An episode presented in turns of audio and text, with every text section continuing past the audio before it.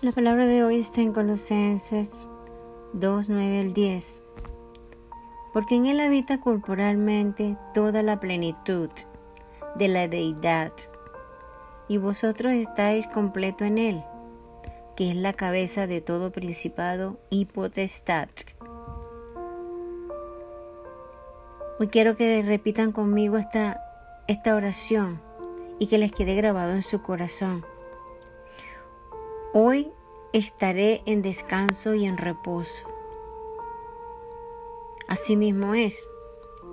Isaías 30:15 dice, porque así dice el Señor, el Santo de Israel, en descanso y en reposo seréis salvos, en quietud y en confianza será vuestra fortaleza. Qué precioso.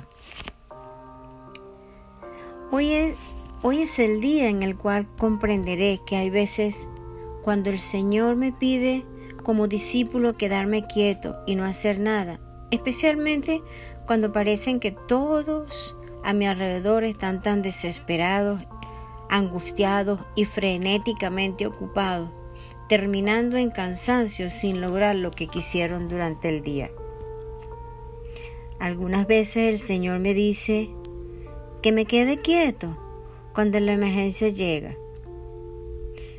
Yo sé que quedarse quieto cuando todo alrededor parece derrumbarse exige una gran cantidad de fortaleza. La, inactividad parece irracional cuando todos esperamos que eso sea activo. Pero lo importante es si el Señor me ha dicho como lo dice a través del profeta Isaías. En descanso y en reposo seréis salvos. En quietud y en confianza se verá vuestra fortaleza. Hoy necesitamos entender ante la presencia de Dios que una emergencia no significa desastre para un discípulo del Señor, mas significa una encrucijada.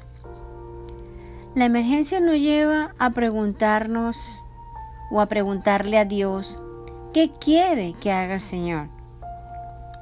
¿Cuál es el camino correcto a tomar a estas preguntas? No se pueden hacer mientras corremos, pero sí cuando nos sentamos y descansamos en Él. No es sentarse y es ser indiferente e ignorar la emergencia, es sentarse pidiendo la orientación de aquel que todo lo puede. La Biblia me recuerda que Jesús en muchas ocasiones abrió su boca y dio respuesta, pero también me dice que varias veces cerró sus labios y no contestó ninguna pregunta. Habrá veces en que este día cuando cuando yo no debo decir nada, sino simplemente sentarme y esperar que Dios me dirija lo que debo hablar o lo que debo hacer. Si así lo hago, entonces descubriré que la fortaleza viene de mí porque viene de aquel en que he puesto mi confianza. La oración interior consiste en contemplar en lo profundo del corazón aquello que Dios es. Se trata de centrar la atención en algunas de las cosas que sabemos acerca de Él,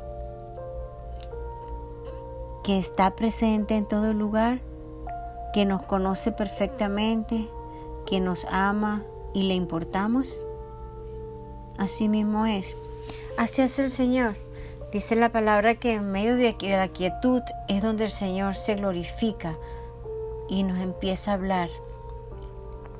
Por eso tenemos que entrar en reposo en el Señor. A pesar de los afanes diarios, de la vida, de lo que está pasando en el mundo entero. Todo lo que esté pasando en el mundo entero, nada de eso es mayor que Dios. Dios es mayor que todo eso.